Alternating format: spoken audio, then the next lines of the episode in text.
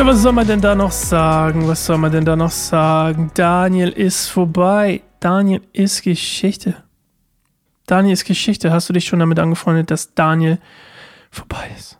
Die sechste Staffel von Bibelstund hat Goldemund ist heute, an diesem wunderbaren Tag, vorbei. Vielleicht ist auch gar kein wunderbarer Tag. Ich produziere immer vor. Keine Ahnung, was überhaupt für ein Tag ist. Aber tun wir mal so, als wäre er wunderbar. Ich hoffe, er ist wunderbar für dich. Ich hoffe, er war, war wunderbar für mich. Ich muss das gleich mal aufschreiben. Prophetisch. Habe prophezeit, Tag X, wer auch immer diese Folge rauskam, war, ist wunderbar. Let's see if it happens. Warte mal, was könnte das für ein Tag sein? Wann ist denn der irgendwann hier? Gucken. Vielleicht hier? Ich irgendwas Wunderbares vor? Lass mal mal, guck mal meinen Kalender hier mit dir zusammen. Die Folge hat ja ein bisschen Zeit. So, was habe ich denn? Das könnten wir dann sein. Ich habe, glaube ich, bis hier produziert. Dann könnte das irgendwo hier enden. Entweder ich habe heute Wärmestube, meine Andacht in der Wärmestube, das könnte sein, das wäre wunderbar. Das wäre ein wunderbarer Tag. Oder es passiert irgendwas und dann, bum, bum, bum, sind wir auch schon beim Thema, als hätte ich das durch Zufall so erzählt. Sind wir schon beim Thema. Was heißt es eigentlich, mit Gott zu leben? Und das ist doch eigentlich das, was es hier, worum es hier in Daniel geht, nämlich auf Gott vertrauen. Was bedeutet es, mit Gott zu leben und auf Gott zu vertrauen? Und das ist doch im Endeffekt die Geschichte Daniel. Vertrauen auf Gott. Und wenn man so will, steht am Ende der Geschichte ja auch schon vom Engel Gabriel beschrieben, was es bedeutet. Ne? Also Daniel will wieder auferstehen und seinen Erbteil am tausendjährigen Reich empfangen. Und weil Daniel auf Gott vertraute, führt quasi in diesem Vertrauen führt er ein Leben im treuen Dienst zu Gott. Auch wenn er sich das nicht so vorgestellt hat. Weil überleg mal, der ist 16, als er ins Exil geht und da verschleppt wird, quasi von den Babylonern. Mit 15, mach mal, ein Jahr, mach mal ein Jahr vorher, er war ja ein hohes, äh, nicht hohes Tier, aber er war auf jeden Fall in einer angesehenen Familie, in einer königlichen Familie. Hat er sich das so vorgestellt? Pustekuchen. Als er im Exil war, auf dem Weg nach Babylon, hat er sich das so vorgestellt, wo er jetzt gelandet ist? Absolut gar nicht. Hat Josef sich, was Josef? Oh Gott, jetzt habe ich richtig einen Blackout. Egal, hoffe, ich drücke die Daumen für mich selbst. Hat Josef sich vorgestellt, als er nach Ägypten verkauft wurde als Sklave, dass er so ein hohes Tier da wird?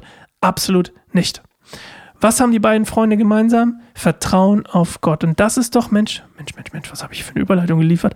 Ähm, das ist doch genau das, was wir hier daraus lernen aus der ganzen Geschichte mit Daniel.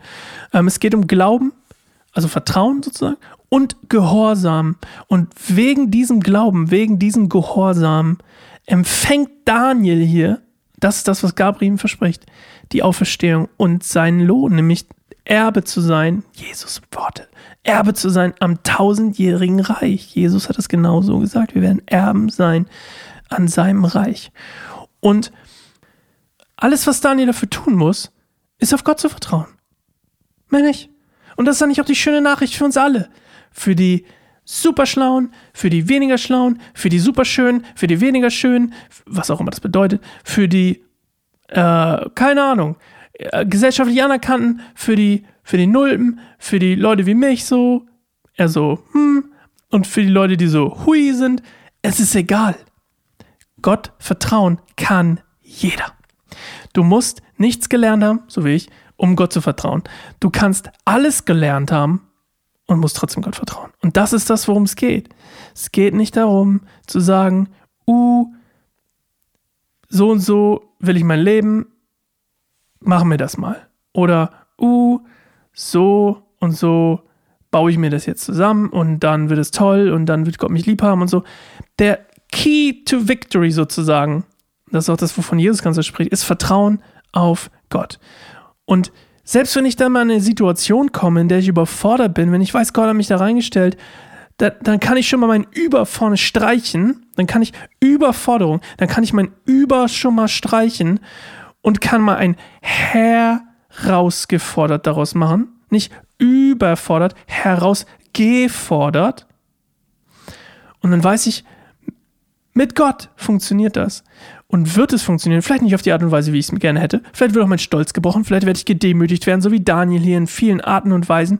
Oder wie Nebukadnezar. Und ich werde sieben Jahre denken, ich bin eine Ziege. Maybe. Ich hoffe nicht. oh Gott, Klopf Holz. Wo ist Holz? Hier. Okay. Aber mein Punkt ist einfach nur, das entscheidende Ding ist Vertrauen auf Gott. Und das ist die, die Geschichte. Das Leben mit Gott verläuft nicht immer so, wie wir es uns vorstellen oder uns wünschen.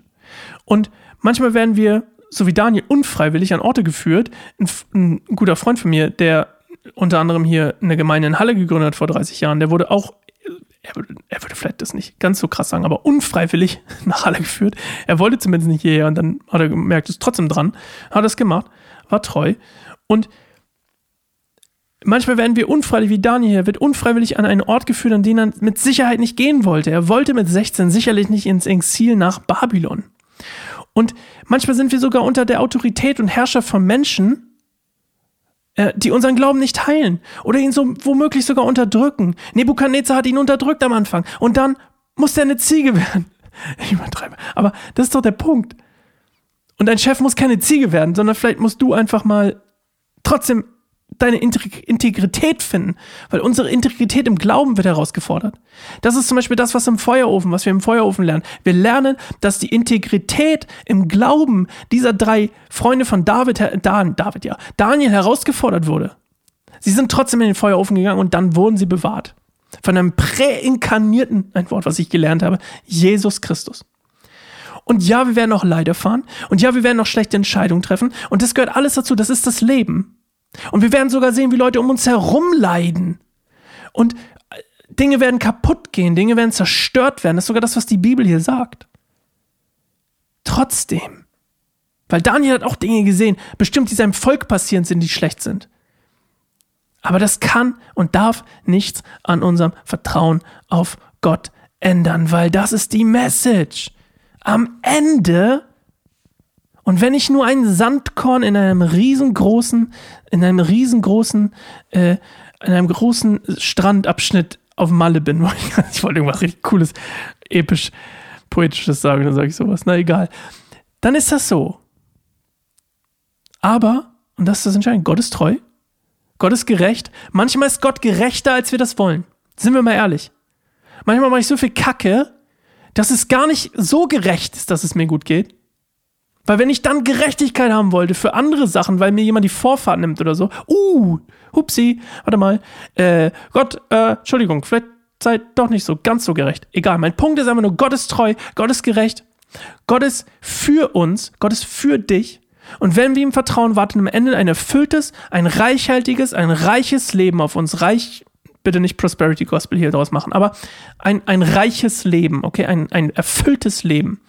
Und dazu gehört es, dass wir unsere Kontrolle loslassen, vielleicht unseren Stolz loslassen, unseren Komfort loslassen, von unserem Plan loslassen, unser Zehn-Jahresplan. Nimm deinen Zehn-Jahresplan, den du jetzt auf dem Tisch hast. Ich wette, jemand hört hier gerade zu, der einen Zehn-Jahresplan hat. Nimm ihn, schluck ihn runter. Schluck ihn runter, mach ihn in kleine Zettelchen, mach, mach Hafermilch drauf und löffel das Ding bis zum Erbärmen, äh, erbittern, wollte ich sagen. Und dann hau dir das Ding rein und, und sag, okay, weg damit. Die Bibel sagt, Gottes Wort sagt mir, ich soll mich um heute kümmern. Okay?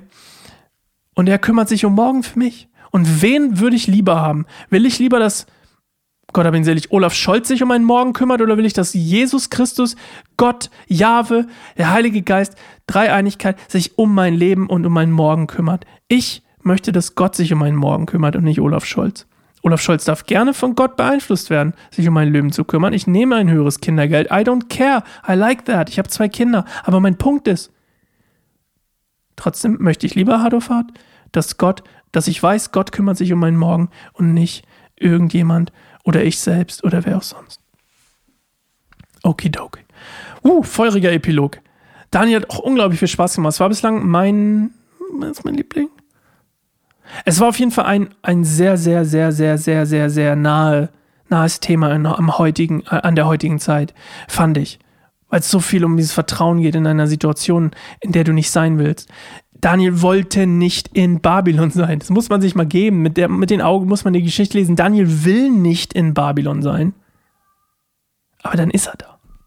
Daniel will nicht im Feuer, äh, Daniel nicht, aber seine drei Freunde wollen auch nicht in den Feuerofen. Er will auch nicht in die Löwengrube.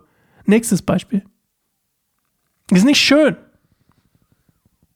Aber im Endeffekt wird es gut. Schön. Wir hören uns im nächsten Jahr wieder. Das war die letzte Folge von Bibelstunde Goldemund Daniel. Wir hören uns mit anderen Sachen bestimmt irgendwo in der großen Wel weiten Welt von kein einsamer Baum. Danke, Jesus, dass du eine weite Welt von kein einsamer Baum geschaffen hast, ähm, die hoffentlich dich ehrt, Jesus. Und ähm, ich bete, dass du alle Leute, die den Podcast hier hören, segnest und erreichst und hoffentlich ähm, näher zu dir führst, Jesus. Amen. Bis zur nächsten Staffel 7 von Bibelstunde Goldemund. Ich bin Sascha.